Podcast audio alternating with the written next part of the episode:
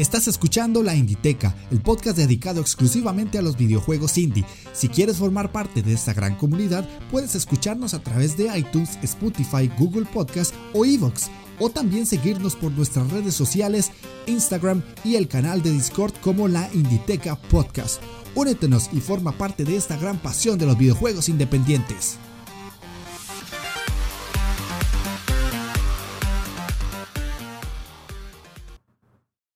Hola jugones, ¿cómo están? Sean bienvenidos a la Inditeca, el podcast dedicado exclusivamente a los videojuegos independientes. Yo soy Jeff de Astora y el día de hoy estamos en el programa número 24 de la primera temporada. Ya estamos llegando a una cifra importante de programas. ¿Quién lo iba a decir hace unos cuantos meses atrás? Yo ni me planteaba llegar a 24 programas ya. La otra semana vendrían siendo 25. Y la verdad es que agradezco mucho el recibimiento que está teniendo el podcast y el canal de YouTube porque vamos creciendo poquito a poco, pero con buen paso. Como pudieron ver en el título, el día de hoy les traigo el análisis de Inside, ese juego que impactó a tanta gente cuando salió y posteriormente meses pasaron y el juego siguió siendo uno de los más queridos por todas aquellas personas que lo jugaron. El día de hoy vamos a tener el contenido estándar de cualquier programa de la Inditeca. Primero vamos a leer los comentarios que me han dejado en programas anteriores. Después de eso vamos a tener la sección de noticias y finalmente el análisis del juego como tal. Así que, como me gusta decirles, pónganse cómodos, agarren su mando, presionen Start porque iniciamos partida.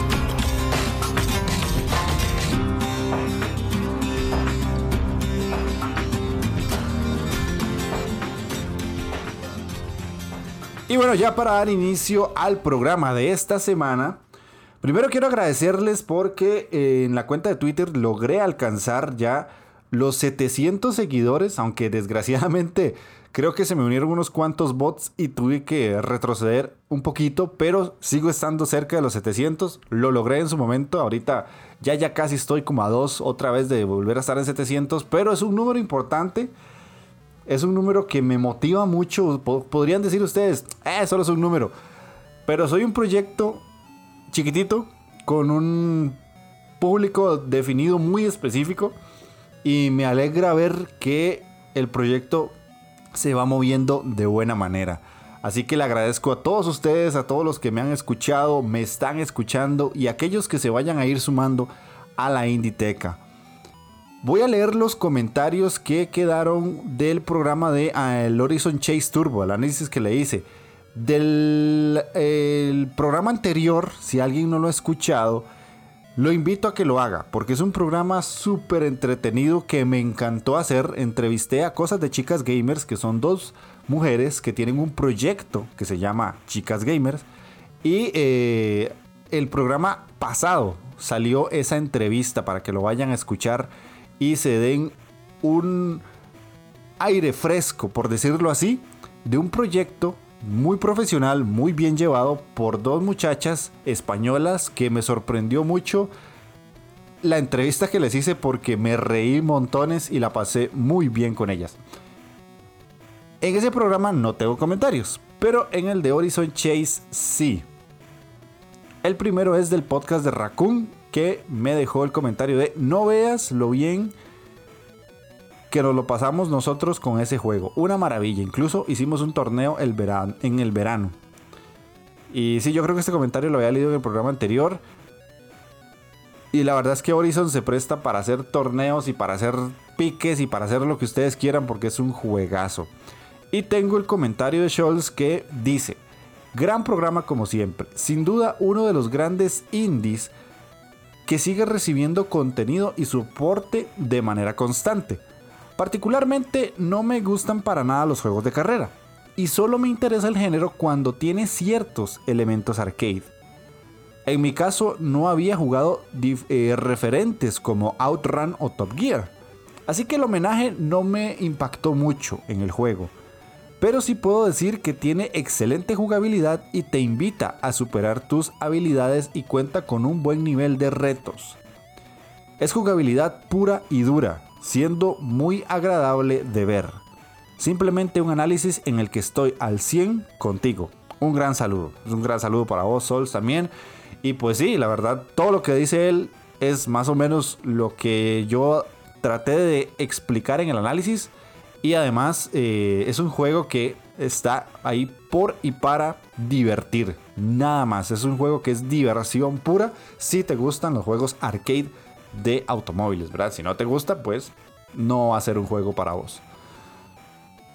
Vamos con las noticias, con la sección de noticias. Esta semana no hay demasiadas, pero las que hay están coquetas, les, les soy sincero. La primera noticia que les traigo es muy curiosa porque se anunció un nuevo juego de Super Hot. Para todos aquellos que conocen la franquicia Super Hot, es ese juego donde nosotros eh, asesinamos unos personajes rojos que tienen forma de humano, pero que todo eso se hace a través del movimiento del tiempo. Entonces, si nosotros vamos a matar a un enemigo, tenemos que caminar para que el tiempo avance, porque el tiempo va tan, tan, tan, tan, tan lento que parece que está quieto. Y es como una especie de coreografía y estrategia. O sea, es una loquera, es un juego muy raro. Más adelante lo voy a traer para el programa para quienes no lo conocen. Y va a tener una tercera entrega que se llamará Super Hot Mind Control Delete. Va a salir para PC, PlayStation 4 y Xbox One el 16 de julio, o sea, prácticamente ya en unos días. Va a estar en Steam y en Epic Games Store para PC. Y este. En este caso es como una segunda parte de lo que ya se conocía de la primera. Y los desarrolladores prometen que vamos a tener eh, más de lo mismo y mejorado, como por ejemplo más mecánicas a tu disposición, diferentes estilos de juego, diferentes movimientos, formas de aventajar y dominar a tus enemigos, eh, más poder que acumular mientras avanzas y aprender habilidades, hackeos y técnicas para derrotear, derrotar perdón, oleadas de enemigos cada vez más peligrosos. Además, vamos a tener más personajes a los que controlar y con los que podremos enfrentar a los enemigos y muchos más armas y habilidades contra rivales. Entonces prácticamente es como una segunda parte, tuneando la primera, dándole un poquito ahí de, de, Red Bull a la primera, para que esté como más, más, más locochona. Y para todas aquellas personas que obviamente les gustó Super Hot en su primera instancia, aquí tienen una segunda parte. Para los que se preguntan, ¿pero por qué tres? Porque salió Super Hot VR, ¿verdad? VR, ellos lo cuentan como un segundo juego. Será el mismo, pero del hecho de que sea VR, pues para ellos es como sacar un juego extra. Y esta tercera parte no tendrá, de momento, el eh, apartado para jugarse eh, con realidad virtual. Así lo ponen, que tal vez más adelante lo puedan sacar o lo que sea, pero de momento es solo para, para jugar a, la antigüita, en el monitor o en el televisor. La otra noticia que les traigo es que hay un juego que se llama Blightbound, que va a llegar a Steam en Early Access el 29 de julio. Este juego está creado por Ronimo Games, que son los creadores de un juego anterior que se llamó Awesome Nauts. Y además está patrocinado por Devolver Digital. Para muchas personas, yo me incluyo, juegos que están abrazados por Devolver son casi que una necesidad jugarlos porque son juegos indie, pero de mucha calidad. Son muy, muy buenos. Este juego en sí eh, lo que es o lo que tiene de particularidad es que es un dungeon crawler multijugador local o en línea. Y en el que podemos manejar tres héroes que salen de su refugio y van a la montaña para enfrentar abominaciones de la plaga. En este juego vamos a tener que avanzar a mazmorras, utilizar héroes, encontrar artículos y eh, desbloquear diferentes héroes también cada uno con su propio conjunto de habilidades y una historia completa. Tenemos que construir un refugio en la cima de la montaña, reclutando nuevos artesanos para crear más objetos, cumplir eh, para obtener recompensas, o sea, cumplir con ciertas características para obtener recompensas y entrenar a nuestros héroes, como subirles el nivel, básicamente. Hay diferentes tipos de roles que vamos a poder utilizar con estos personajes que vendrían siendo eh, eh, personajes que son ágiles o personajes que utilizan magia o el típico tanque, el, guerrero que eh, nos va a ayudar a avanzar. Por eso es un juego de en equipo, más que todo. Y lo más interesante de todo esto es que si ustedes quieren tener una referencia rápida de qué es Blightbound imagínense jugar una especie de Dragon's Crown, el juego de Vanillaware. Así se ve, pero no con la exageración ni la sexualización de Dragon's Crown, sino el, hecho de visualmente cómo es el juego. Vamos a tener una pantalla totalmente em, combate lateral, vamos a movernos de izquierda a derecha, en un entorno 2.5D con personajes hechos como si fueran de caricatura.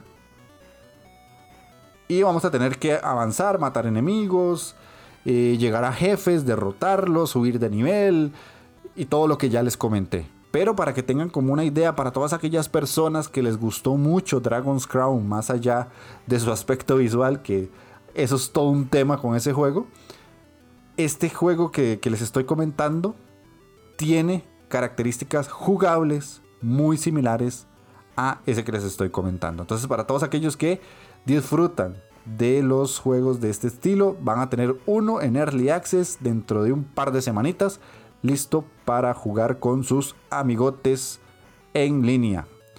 Y la última noticia que les traigo es que se anunció un nuevo juego de la franquicia Worms. De ese, esa gran franquicia de hace muchos años de los de las de los gusanitos. Es que aquí les decimos gusanos, orugas, no sé cómo ustedes les llamarán en sus países, pero aquí se les decía el, juego de los gusanitos violentos o el juego de los gusanos eh, que se mataban entre sí, como quieran llamarlo. Worms, al final del día Worms. El juego se llama Worms Rumble y ya no es un juego como el como los viejitos, que nosotros teníamos a los a los gusanitos y disparábamos de un lado a otro de la pantalla para eliminar a los enemigos y ellos estaban quietos y se movían por cierta cantidad de turnos. Y ahora no es así. Este juego es totalmente en tiempo real y algo que por lo general a mí no me agrada tanto, a otra gente puede que sí le guste, tiene dos modos de juego, el deathmatch y el Battle Royale. Para todos aquellos que disfrutan de alguna manera u otra a estas alturas de la vida todavía un Battle Royale, no los juzgo, simplemente es que ya siento que ya han salido demasiados Battle Royale y no paran de salir. Pero bueno, es parte de la industria. Ahora tienen esto que si ustedes fueron muy fans de Worms o les gusta la comedia que tiene ese tipo de juego, o les gustan las mecánicas o quieren revivir este tipo de títulos y, esta, esta franquicia como tal, sepan que ahora van a tener este juego como tal, donde van a poder combatir contra otros 32 jugadores. Y van a utilizar esos modos de juego para poder eh, disfrutar y matarse entre ustedes y usar las tan famosas armas que tenían esas, esos gusanillos como las UCI, los rocket launchers, las cuerdas de ninja, los bates, los cohetes, todo, todo eso que usábamos. Yo es un juego que en su momento, cuando yo lo jugaba en PlayStation 1, yo lo adoraba. Ese juego me sacó risas de risas de risas. Yo la verdad es, es uno de los juegos de, de, Play 1 que más recuerdo y que más cariño le tengo, siéndoles muy sincero. Ya está tan así jugar Battle Royale y eso, es que no sé si me agarró ya muy viejo la onda de los Battle Royale, pero no, no es lo mío. Pero si ustedes lo disfrutan, ahí lo tienen. Y esas eran las noticias. Ya les digo, no había mucho que comentarles, pero eh, es lo que hay, es lo que pasa ahorita. Estamos todos expectantes de lo que puede llegar a presentar Microsoft dentro de unas cuantas semanas, que va a presentar su nueva line-up de juegos. Entonces es como que todo el mundo está expectante y tal vez hay ciertas noticias que no se quieren dar mucho y están ahí como entre que te cuento, que no te cuento, que te digo, que no te digo. Pero es cuestión de esperar nada más. Y que esto no es una noticia, pero sí es algo importante para todos aquellos que les gusta canjear los juegos dentro de la Epic Games Store esta semana. Me refiero que estoy grabando 10 de julio. Epic está regalando tres juegos. Entre ellos hay dos indies muy importantes que normalmente se conocen mucho, que sería eh, The Escapist 2 y Killing Floor 2. Y además están regalando Lifeless Planet para que no dejen pasar esos juegos, porque pocas veces nos regalan tres juegos de madrazo. Así que vayan a canjearlos. Yo siempre lo digo, si ustedes no tienen PC, háganse la cuenta y canjean los juegos. Son juegos gratis, que no tengan donde jugarlos de momento, no quiere decir que no sean juegos gratis. Aprovechen. Es el consejo del tío Jeff, es el consejazo. Entonces, eso serían las noticias y los comentarios. Vamos a escuchar una pequeña canción y entramos al análisis.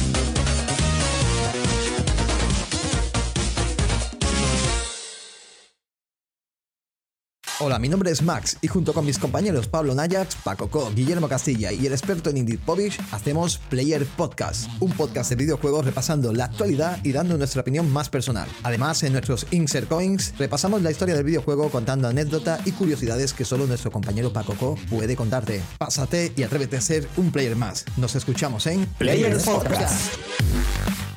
Y bueno, y ahora sí vamos a empezar el análisis en este programa como ustedes vieron en el, título, les traigo Inside.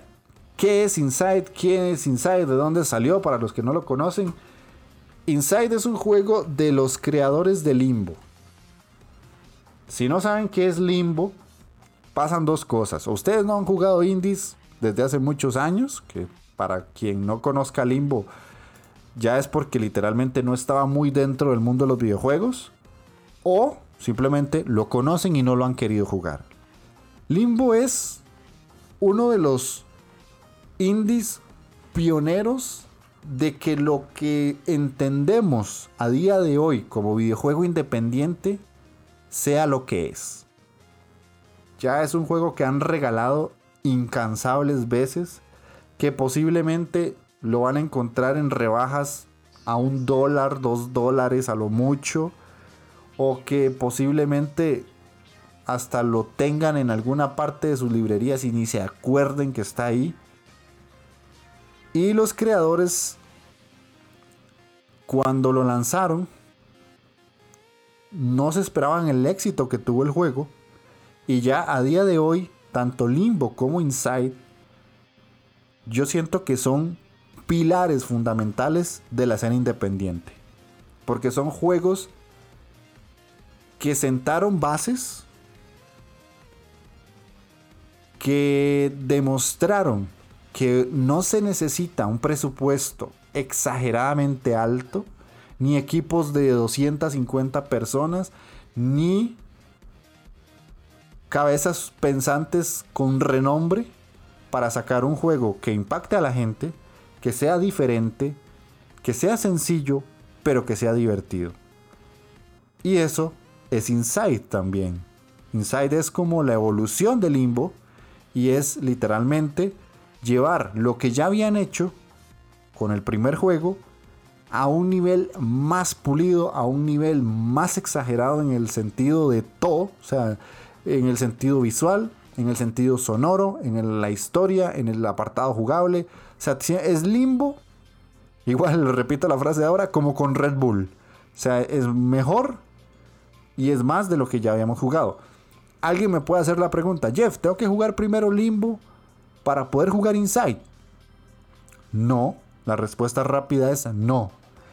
¿Me recomendás jugar primero Limbo y después jugar Inside? Sí.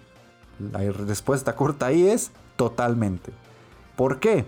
Porque una vez que ustedes juegan Limbo y después juegan Inside, van a entender esa evolución. Y cuando jueguen Limbo, plantéense que ese juego salió hace demasiados años. Hace muchísimos, muchísimos años. Y cuando vean Inside van a decir, puta, sí, tenía razón. ¿Cómo ha cambiado? Porque Limbo es un juego súper sencillo. Es extremadamente sencillo. E Inside es muy sencillo también, pero tiene un poquito más de trabajo y un poquito más de cariño. ¿Quiénes hicieron este juego? El estudio desarrollador se llama Play Dead Games. Y ellos son un grupo de personas que empezó hace ya mucho tiempo, en el 2006, en Dinamarca. Es una desarrolladora que se creó por Arndt Jensen y Dino Patti para crear Limbo. Y que eh, la empresa a día de hoy ha crecido tanto que ya tienen 50 personas trabajando en el equipo y en la creación de los juegos. Entonces también es un caso de éxito dentro de la industria de los juegos independientes. Limbo eh, en su momento, Inside también cuando salieron fueron juegos que incluso hasta estuvieron si no nominados, hasta ganaron premios de mejores juegos del año, de mejor juego indie del año y todas esas situaciones que se dan dentro de la industria. Inside es un juego que salió el 29 de junio del 2016. A día de hoy ya está para Nintendo Switch, para Play 4, Xbox One, para PC, para iOS y para y para Mac. O sea, es un juego que literalmente está en todas las plataformas habidas y por haber. Ya no hay como excusa de que no, no tengo cómo jugarlo. Normalmente es un juego que está baratísimo en algunos casos. El precio estándar es de 20 dólares. Pero yo les recomiendo esperarse una rebaja porque siempre va a estar en rebaja. Pero los 20 dólares lo valen totalmente. Pero ya les digo, son juegos que por lo general siempre han estado muy baratos. Y si ustedes tienen cuenta en Epic y han ido, han ido canjeando los juegos, es un juego que ya regalaron. Ya mucha gente lo puede tener en la Epic Store hace mucho tiempo. Si no le han dado la oportunidad, es una buena forma de hacerlo. Voy a invitarlos a partir de este podcast a que lo hagan. Y eh, a grandes rasgos, eso sería como los wikidatos. No hay mucho más allá de explicarles porque cuando les voy a decir de qué trata el juego y cómo se juega, vamos a ir descubriendo un poco de lo que trata todo este juego en sí. Así que vamos a ir a la parte de la historia. Y en este caso, la historia es cruda. La historia de, de Inside es dura de ver, es dura de vivir y es, como me dijo Pere en el programa cuando lo entrevisté, es una historia que tiene mucha crítica social, que ataca puntos muy específicos de la basura que somos los humanos y que literalmente nos plantea situaciones donde tenemos que cuestionar lo que somos los humanos a día de hoy. ¿Por qué? Cuando nosotros empezamos el juego, manejamos a un niño y el juego no te dice nada. Solo te empezás a mover, ves que alguien te persigue y no entendés qué está pasando. Simplemente avanzás y tratas de evitar que todo lo que te está pasando a tu alrededor te asesine. Así de sencillo. Y conforme vamos avanzando, nosotros nos vamos a ir escondiendo. Porque somos un niño que está solo en el mundo y que está tratando de llegar a algún lugar. Pero hay personas que lo persiguen. No sabemos por qué. Y no sabemos si fue que el niño hizo algo malo. Ni fue porque él es importante. Nada. Hay unas personas con una máscara blanca que nos están persiguiendo. De los cuales nosotros tenemos que huir. Y dependiendo de los lugares donde nosotros estemos, pasan diferentes situaciones o vamos a tener que enfrentar diferentes peligros. Hay momentos muy tensos dentro del juego, tanto en la historia como en la jugabilidad. Y hay un punto específico donde incluso hasta nos llegan a perseguir perros.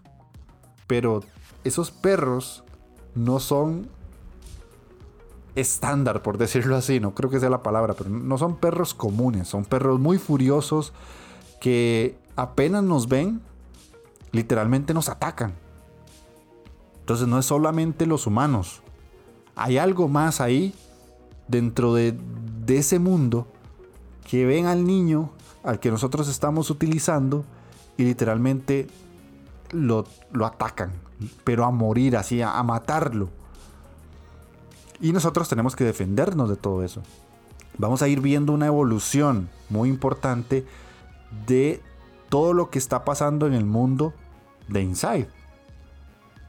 Inicialmente estamos en un bosque, después pasamos como a una granja, después pasamos a otros tipos de lugares más externos. Y lo curioso, si ustedes conocen lo que es Limbo, es un juego que está totalmente pensado para que se vea de scroll lateral. O sea, el muchacho o el niño en este caso solo se mueve de izquierda a derecha y arriba a abajo, pero no se va. O sea, él no camina en, tercera dimensión, no se va hacia el fondo ni se acerca del fondo hacia lo más cercano de nuestra pantalla. Él se mueve solamente de izquierda a derecha. Entonces, cuando nosotros nos vamos moviendo, la historia se nos va contando con el escenario. Muchas veces el niño está escondido y al fondo están sucediendo cosas que nos explican la historia. Pero lo más interesante de este juego es que no te explica la historia con texto. Todos son acciones, sonidos, consecuencias de lo que estamos haciendo. Y tenemos que ir descubriendo la historia nosotros poco a poco. Y eso es, creo que es una de las situaciones que mejor ha planteado Play Death desde que sacó Inside y ahora eh, y desde que sacó Limbo. Porque Limbo es igual. En Limbo no te cuentan nada, no te explican nada y vos tenés que pensar qué es lo que está pasando y cuál es la motivación del personaje. Yo siento que estos juegos en narrativa tienen la capacidad de despertarnos algo que muchas veces los AAA nos han quitado, que es la capacidad de cuestionarse qué es lo que está pasando en el escenario, qué es lo que está pasando en el mundo, y nos acostumbramos mucho a que todo tiene que ser explicado dentro de un videojuego. Y no necesariamente. Inside, como les dije, tiene dentro de su historia una crítica social muy, muy, muy fuerte. Yo dentro de mis notas, lo que anoté acá es que de las primeras cosas que ustedes van a ver, y, literalmente esto no es un spoiler porque hasta se ve en los trailers, el juego tiene una situación de experimentos con humanos. Para nadie es un secreto que eso pasa en el mundo real. Pero como les digo, el juego nunca te dice esto es un experimento con humanos. O que el niño va a decir, oh, vaya, están experimentando con humanos. o sea, no, eso no pasa. Eh, literalmente, o sea, son situaciones que nosotros vemos que están pasando. Como les digo, eso no es un spoiler porque en los trailers existe. Eh, es una imagen que se presenta y que uno entiende que está pasando. De hecho, eh, si ustedes ponen imágenes de Inside en en Google o ponen un tráiler, hay una parte donde se ve que el niño está como emulando el marchar. Porque si no hace eso, eh, literalmente lo, lo descubren. Pero hasta que ustedes juegan el juego, entienden por qué él está haciendo eso. Y eso siento yo que es lo más rico, por decirlo así, que tiene el juego en sí que es explicarte todo sin texto. Y que cuando termines el juego tu cabeza explote. El juego tiene dos finales. Está el final estándar que todos vamos a sacar a la primera. Y que ya de por sí es un final bastante heavy. Y está el final sacando los coleccionables. Que hay que conseguir 15 coleccionables. Y eso te da un final extra. Que literalmente es otra volada de cerebro. Yo, la verdad, le soy sincero, no tuve que buscar un poco de explicación porque el juego al inicio no lo entendí muy bien cuando lo terminé.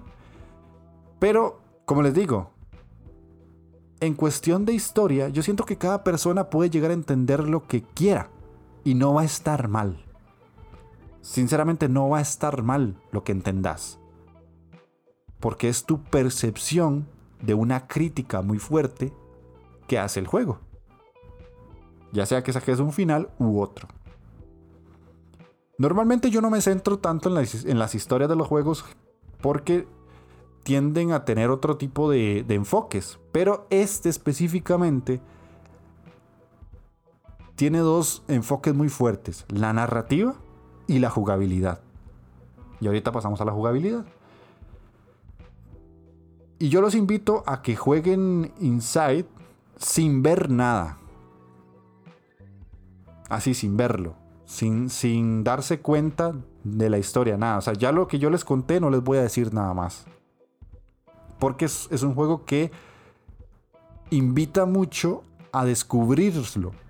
a que nosotros descubramos qué es lo que está pasando y que lo vivamos. Para nadie es un secreto que los juegos son juegos porque nosotros interactuamos con lo que está en la pantalla, no es una película en la que nos sentamos a que nos cuenten algo. Y eso es lo bonito de Inside o de Limbo, cualquiera de los dos. Son juegos que nos están contando una historia mientras nosotros somos parte de ella. Pero somos parte en el sentido de que estamos entendiendo el mensaje, estamos tratando de evadir los peligros y a la vez resolver los problemas que nos plantea el juego. Entonces se los dejo ahí, literalmente se los dejo ahí, no les voy a contar nada más de la historia, porque quiero que ustedes la descubran por sí solos. Vamos a pasar al apartado jugable, que les digo yo es el segundo pilar de este juego en sí. Ok, gente, en el apartado jugable tenemos literalmente una maravilla de juego. El juego en sí, eh, como les dije, es un juego que se ve en scroll lateral y tenemos que movernos en scroll lateral.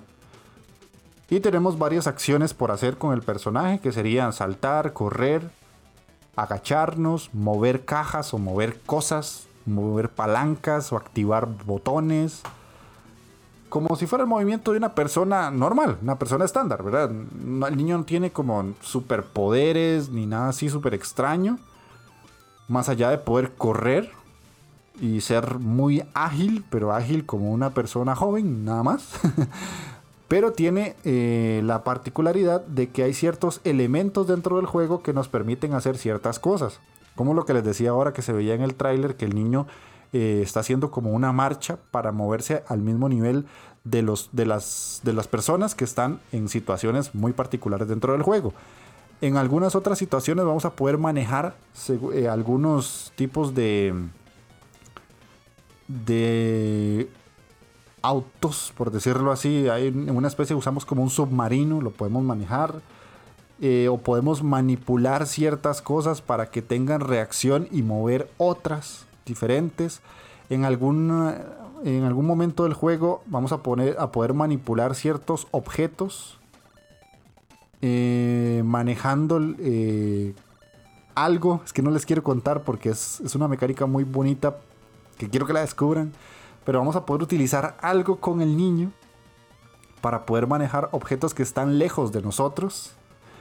Vamos a poder romper ciertas eh, como tablas de madera o zafarlas también o deslizarnos por tubos o empujar algunas cajas para poderlas apilar porque el juego en sí yo siento que es un juego de puzzles y de sigilo. Eso es como su gran área de de jugabilidad.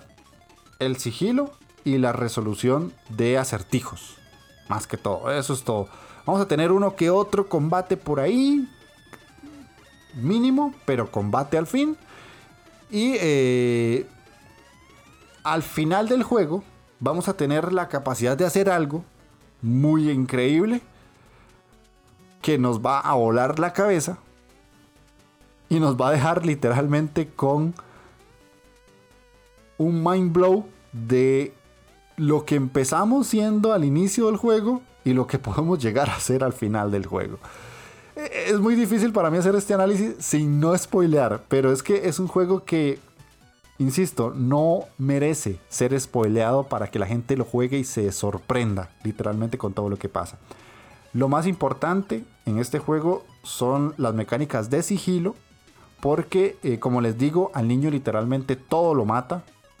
O sea, él vive en un mundo lleno de peligros y literalmente nos vamos a morir una y otra y otra y otra y otra y otra vez porque es un niño nada más, no tiene mayor fortaleza, ni protección, ni poderes de nada, entonces va a morir muchas veces.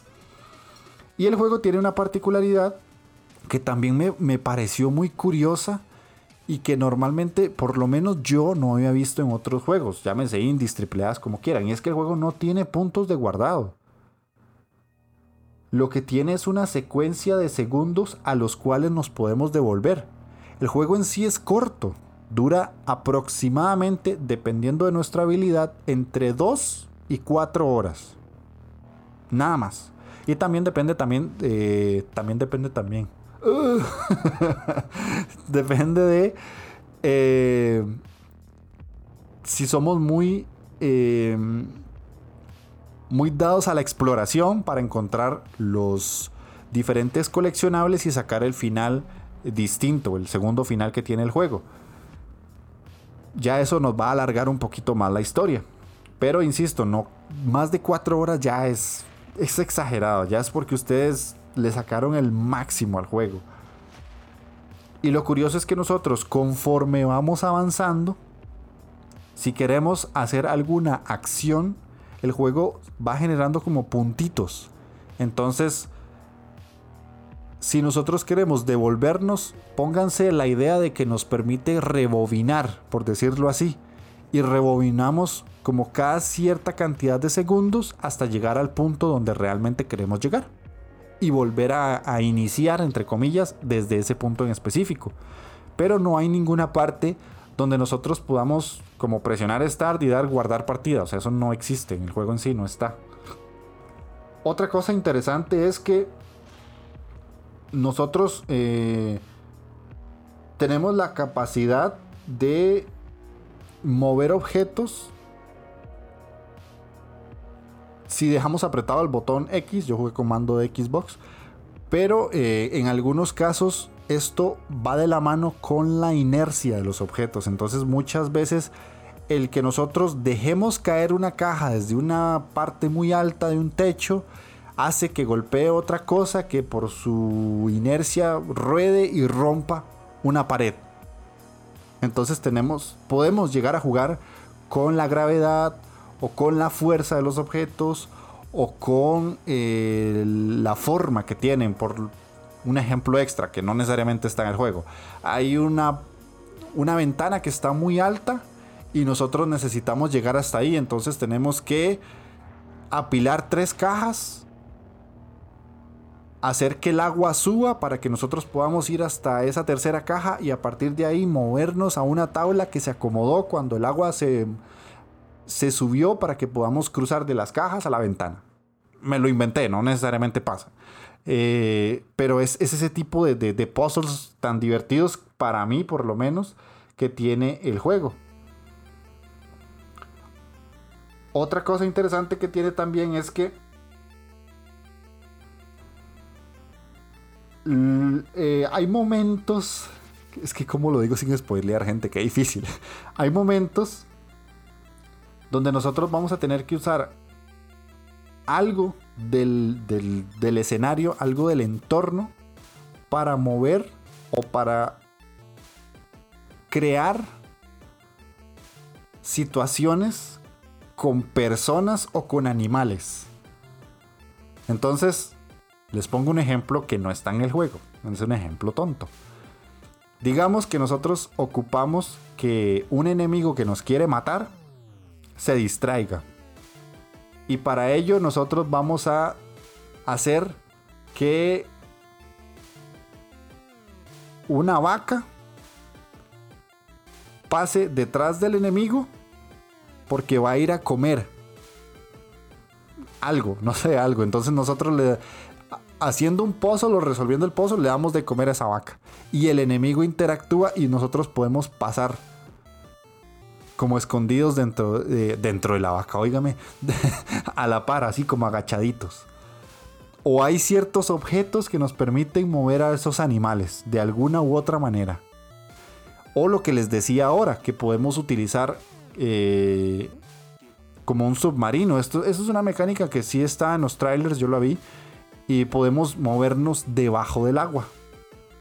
Entonces eso nos permite eh, avanzar en ciertas partes del juego donde el personaje puede llegar a morir ahogado.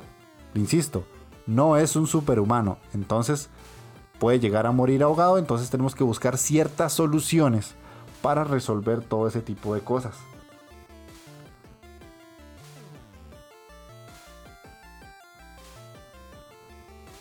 Básicamente la jugabilidad es eso. porque no les quiero contar más, aunque me pica la garganta, pero básicamente esa es la jugabilidad. Es un juego muy sencillo. Jugablemente es muy simple, no tiene más. Eso es todo lo que hay que hacer. Más allá de esconderse y de utilizar el juego de las luces también, a veces eh, hay situaciones donde de, nos tenemos que esconder y, la luz juega un papel importante, qué sé yo, que hay una ventana, eh, una, una lámpara que, que está colgando y gira de izquierda a derecha, izquierda a derecha. Entonces nosotros tenemos que pasar mientras hay sombra para que no nos descubran. O qué sé yo, que hay un personaje que tiene una pistola y esa pistola ilumina porque tiene un foco. Entonces obviamente tenemos que pasar agachados mientras el personaje no nos está viendo con la luz. O hay un, una, un arma que nos puede disparar y si pasamos por debajo de un, de un rayo rojo o infrarrojo, nos va a disparar y nos va a matar. Todo ese tipo de cosas que ya ustedes conocen. Ya esto ya es muy típico de los juegos de puzzles y de sigilo. Eso ya es son mecánicas estándar, ¿verdad? En eso en sí el juego no no necesariamente innova demasiado, pero sí en sus mecánicas más especialitas, por decirlo así, sí siento que aporta mucho a este tipo de juegos. Así que en jugabilidad vamos a dejarlo ahí. Y pasemos ahora al apartado gráfico. Cuando a mí me recomendaron este juego, y si quieren ir a escuchar cómo me lo recomendó Pere, tienen ahí en el, playlist, ya sea de, de, iBox o de las otras plataformas, eh, la, entrevista que yo le hice a Pere. Y Pere me recomendó este juego, jugarlo en la mejor forma posible que yo tuviera. Si la mejor forma en la que ustedes pueden jugar es en un Switch, en pantalla grande, en televisor, háganlo. Pero como me dijo Pere, si usted lo puede jugar en consola, ya sea Play 4 o Xbox One, en un tele grande, así a pantallota y todo, por favor hágalo. Por favor hágalo. Gráficamente este juego es brutal. Brutal, así de sencillo. Se ve muy sencillo, se ve muy simple, pero es un juego súper agradecido cuando lo pones en la mejor calidad posible que puedas jugar. Yo, siguiendo los consejos de Pere, lo jugué en PC. Al máximo de gráficas que podía. Entonces ahí que Ultra 2K, o sea, todas esas payasadas de los PC gamers. Y literalmente quedé boquiabierto. Gráficamente es una bestialidad este juego. El apartado visual simplemente es genial. Los objetos que nosotros tenemos que mover, que tenemos que utilizar, literalmente son objetos reales. O sea, se ve real, parece madera, parece agua, parece plástico, parecen cuerdas. O sea, las cuerdas, gente, las cuerdas se mueven súper real. Los cables se mueven como si fueran cables de verdad. Y el agua el agua se ve genial, pero se ve genial. Yo sé que es un juego gráficamente muy sencillo, pero no sé cómo coño lograron que todo se vea tan, tan bien. Y aquí cito, y que necio y este mae con Pérez. Sí, sí, soy muy necio, pero es que él me lo recomendó así y yo le hice caso y, literalmente, o sea, no es que en el Switch se vaya a ver fatal, pero si ustedes tienen Xbox One y tienen un Switch, jueguen la versión de Xbox. Porque lo van a ver mucho mejor, lo van a ver con mayor resolución, lo van a ver con mayor frame rate y lo van a disfrutar más. El personaje principal tiene unas animaciones muy reales, se mueve como un humano normal. Al deslizarse por una pendiente o al correr o al tropezarse o cuando incluso él está mojado, él se seca la cara, o sea, hace la animación de secarse la cara porque se mojó. Cuando va caminando en el barro, deja huellitas, deja las, pisaditas chiquititas. Y cuando hace otro tipo de, posiciones, como cuando estamos apoyados en, un filo de, de, una, de una base, hace como que se va a caer así, como de que, uy, uy, uy, que me caigo. O sea, todos esos detallitos todo eso es donde es cuando yo digo, hicieron el juego con cariño y con ganas. Le metieron ganas al juego porque esos detalles no es que no sean necesarios, pero eso es más trabajo. A la hora de crear un juego eso es más trabajo aún y eso es ponerle más ganas. Porque pueden hacer una animación súper genérica y súper sencilla, pero no, la llevan hasta el punto de la locura de que se vea real, de que se vea como si normalmente nosotros eh, lo estuviéramos haciendo. Cuando nosotros nos mojamos la cara, ¿qué hacemos? Nos pasamos la mano como para quitarnos el agua y poder ver bien. El personaje de, de Insight lo hace. Cuando corremos, que nos agitamos y el personaje lo hace. No es que esto no, no pase en otros juegos y que alguien me puede decir, no, sí, pero Jeff, eso está en otros juegos. Y sí, está en otros juegos y ya otra gente lo ha hecho. Pero yo siento que, esta, que estos chicos de Playdate le dieron un paso extra, lo llevaron a un punto más alto. Y por eso es que el juego tiene la fama que tiene y tiene los seguidores que tiene. Y por eso es que cuando nosotros lo terminamos, ya obviamente si no te gusta, pues no puedes hacer nada, pero cuando lo terminas quedas con un gusto tan bonito de decir, puta, qué buen juego. Así de sencillo. Normalmente yo no soy de decir palabrotas, pero es que literalmente es eso. Cuando terminas el juego decís, puta, qué juegazo. Así de simple. no lo puedo poner de otra manera. Porque tiene muchas cosas buenas. Tiene muchas cosas bien hechas.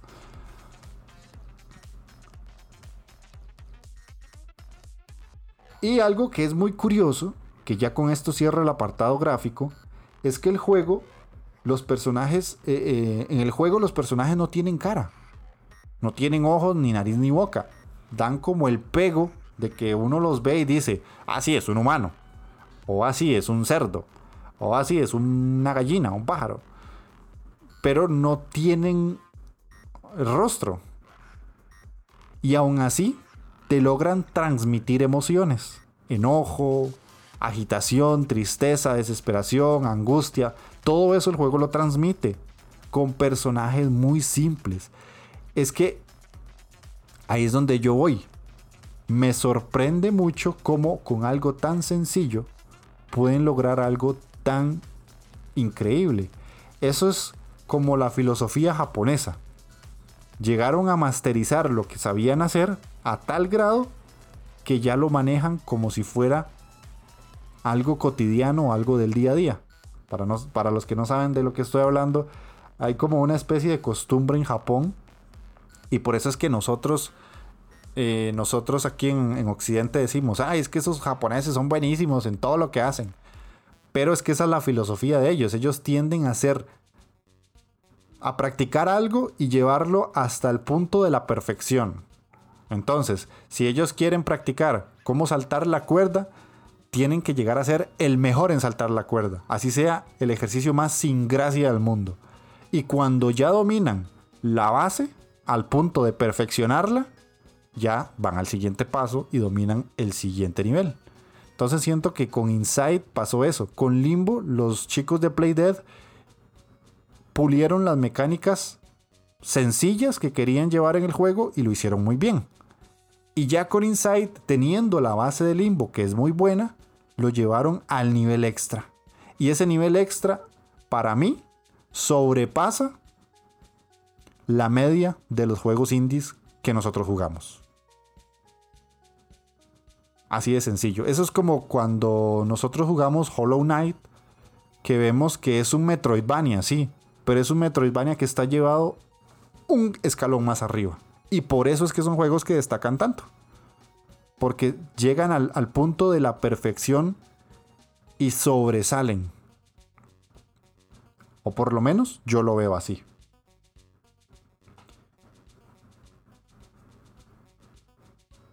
Vamos a pasar al apartado sonoro del juego como tal. Eh, esto es un poco más de lo mismo. Literalmente es un poco más de lo mismo de lo que les acabo de decir porque los efectos sonoros son muy buenos son muy reales, te meten en la situación de lo que está pasando. Por lo general, les recomiendo jugar este juego con headset, o si, si me están escuchando de España, con cascos, como les dicen ustedes, pero con audífonos. O sea, la recomendación mía es jugarlo con audífonos. Y si tienen de los audífonos que tapan la oreja completo, la recomendación es por dos. Porque hay unas partes donde está lloviendo y estamos como debajo de un techo de latas. Literalmente suena así.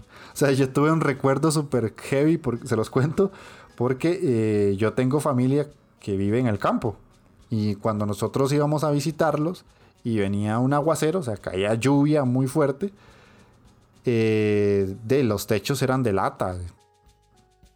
Aquí le decimos perling, para los que no saben eh, qué, es, eh, a qué me refiero. Pero sí, los techos siempre han sido de lata. Aquí en Costa Rica es como lo más estándar. Pero están los techos de lata de las casas modernas que suenan diferente y están los techos de lata lata. que vos, vos volvés a ver hacia arriba en el techo de la casa y ves la madera que forma como el triángulo y, el, y la lata encima. Y eso tiene un sonido muy particular. Y en Limbo lo lograron. O sea, a mí me, me llevó a esa época mía de, de la niñez donde yo escuchaba la lluvia en las casas de mis familiares que viven en el campo. Es, una experiencia muy, muy, muy bonita porque no lo recordaba así, porque hace mucho no los visito, pero eh, es que suena diferente. Si, alguien tiene o ha tenido la oportunidad de, vivir eh, aguaceros, les decimos aquí, o lluvias muy fuertes, en casas sencillas, entenderá lo que le estoy diciendo. Eh, hay, situaciones sonoras de música, pero son más ambientales que una banda sonora. De hecho, normalmente yo a ustedes les pongo una canción del juego, pero es que Inside no tiene banda sonora. Tiene efectos sonoros, efectos ambientales, pero banda sonora mm, no. Veré si les pongo alguna especie de tema, a ver si encuentro alguno, o si no les pongo aquí alguna otra canción. Pero en sí el juego no, no se enfoca en música. De hecho, son de esos juegos que yo siempre digo que tienden a ser un impacto mayor porque la ausencia de la música es relevante dentro de la historia.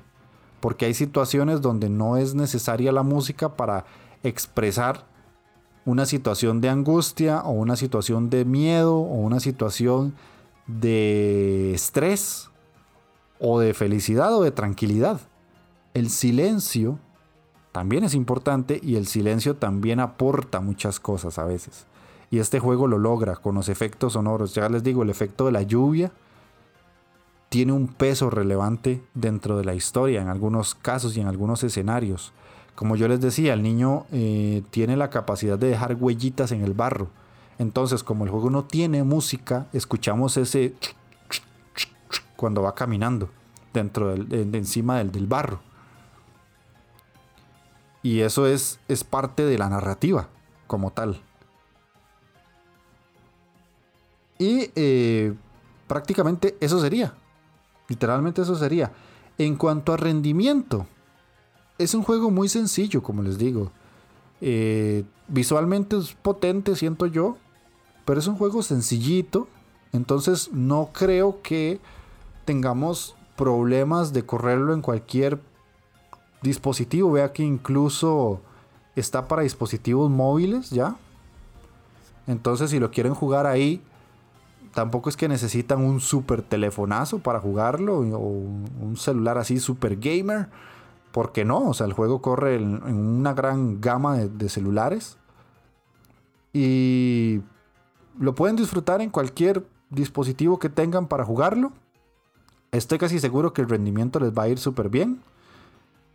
Pero sí, como les dije, les recomiendo jugarlo en pantalla grande o en su PC, en su monitor. O si tienen Switch, conectarlo al, televisor. O si lo van a jugar en portátil, pues no importa. Pero si tienen la posibilidad, háganlo de esa manera. Así que eso sería todo el análisis de Inside. Voy a dar conclusiones, pero creo que ya es más que obvio que el juego me gustó. Es de los mejores juegos que he jugado en los últimos dos años, así se los pongo. Agradezco a Pere por insistirme en que lo jugara. por traerlo a, la Inditeca y recomendarlo. Si ustedes no lo han jugado, creo que la recomendación queda más que clara. Háganlo. Como les dije al inicio, si quieren jugar primero Limbo y después Inside, siento yo que es la mejor forma. Son juegos muy cortos, no les van a llevar mucho tiempo. Limbo andará por ahí de las dos horas, dos horas y media. No son juegos difíciles para nada. Eh, no son juegos pesados de que van a necesitar una super PC para jugarlos. Tampoco. Tampoco son juegos caros. O sea, no hay excusa más allá de que no los quieran jugar para no probarlos. Así de sencillo. Inside me enamoró. Literalmente me enamoró. Al igual que lo hizo Limbo en su momento. Si ustedes jugaron Limbo solamente y no han jugado Inside, háganse el favor de jugar Inside, por favor. En serio, si, si Limbo les gustó, Inside les va a encantar. Obviamente no, no, puedo generalizar y no puedo decir que a todos les va a encantar o a todos les va a gustar, porque obviamente cada persona es un mundo y los gustos son muy particulares. Como diría Eike del podcast Game Elch, todos tenemos un culo y cada culo es diferente, al igual que los gustos. Todos tenemos un gusto y cada gusto es diferente. Esa frase se me quedó grabada a fuego. Pero es la verdad. Eso es Inside, eso era lo que les traía. Ya saben que la Inditeca tiene un canal de YouTube. Pueden ir a ver los videos que subo cada semana, cada fin de semana. El último video que subí es el top de los mejores juegos independientes que salieron en el mes de junio, según mis criterios, obviamente. Eh, para que lo vayan a ver. Normalmente en los enlaces del podcast les dejo el link directo para que vayan al canal de YouTube, para que vayan al Discord. Los invito a unirse al Discord. Últimamente se ha unido más gente y han hablado mucho. Son personas que han estado hablando mucho y yo les agradezco porque el Discord estaba un poquito apagado en cuanto a, conversaciones. Estábamos ahí los, tres locos de siempre. Pero por dicha se han unido más personas y por dicha ya tenemos eh, un, una cantidad importante de gente que ya se, se mete a hablar. Entonces si quieren hablar de videojuegos Ahí tienen ese canal, es totalmente gratuito. Yo no estoy pidiendo Patreon ni todas esas vainas. Simplemente ustedes se meten. Entonces, para la gente del Discord, un saludo para, para Alexander, para Alejandro Penedo, para B1, para A-Link, para Orgem, para Spiegel, que son los que se, se unieron hace poquito y le han estado dando una vidilla muy bonita al programa. Obviamente a todos los demás que están ahí los, los clásicos de siempre, los que ya van siendo los OG, que, que son incluso hasta los que me comentan acá. Y este. Y eso sería el programa, gente. Eso sería. Me voy muy, muy contento de, de poder hacer el análisis de, de, de Insight y de recomendárselos porque la verdad es que son juegos que me dejaron con una sensación de que en la escena independiente hay calidad. Hay juegos que les gusta romper paradigmas, que les gusta romper eh, con pensamientos retrógrados. Si mucha gente cree que lo que está haciendo The Last of Us es una de las situaciones más wow del mundo, es porque no ha jugado juegos indies. Juegos indies hay de todo tipo, de todas las temáticas habidas y por haber es exagerado lo rompedor, lo críticos que son los juegos indie. No es que quiera desmeritar a The Last of Us, yo aplaudo lo que hace The Last of Us en un momentos tan locos de la vida que estamos viviendo, pero es que en el mundo indie hay de todo, o sea, hay de todo, o sea, existen juegos de citas con palomas, o sea, ¿qué más quieren? Eh, eh, en la entrevista con que le dice a Jesús Fabre, él me dijo que existen juegos de citas de tanques. de tanques y la gente quejándose por parejas de, personas del mismo sexo. Papillos, citas con palomas, citas con tanques, ¿qué más quieren? Tanquecito Chan, le gusta Tanquecita Kun, o sea, hay lo que eras, en el mundo indie hay cosas muy raras. Papers, Please. Así de sencillo. Papers, Please es uno de esos juegos que uno dice, puta, ¿cómo la gente no se queja de Papers, Please? Stanley Parable, o sea, hay, hay para tirar para arriba, o sea. Me gustaría mucho hacer un video en YouTube de, de juegos indie que son políticamente incorrectos. Porque hay a montones, a montones, para que la gente que le arde el ojete, que le arda con ganas. Me voy con esa reflexión, la verdad. Me voy con eso y los dejo. Nos estamos escuchando la próxima semana.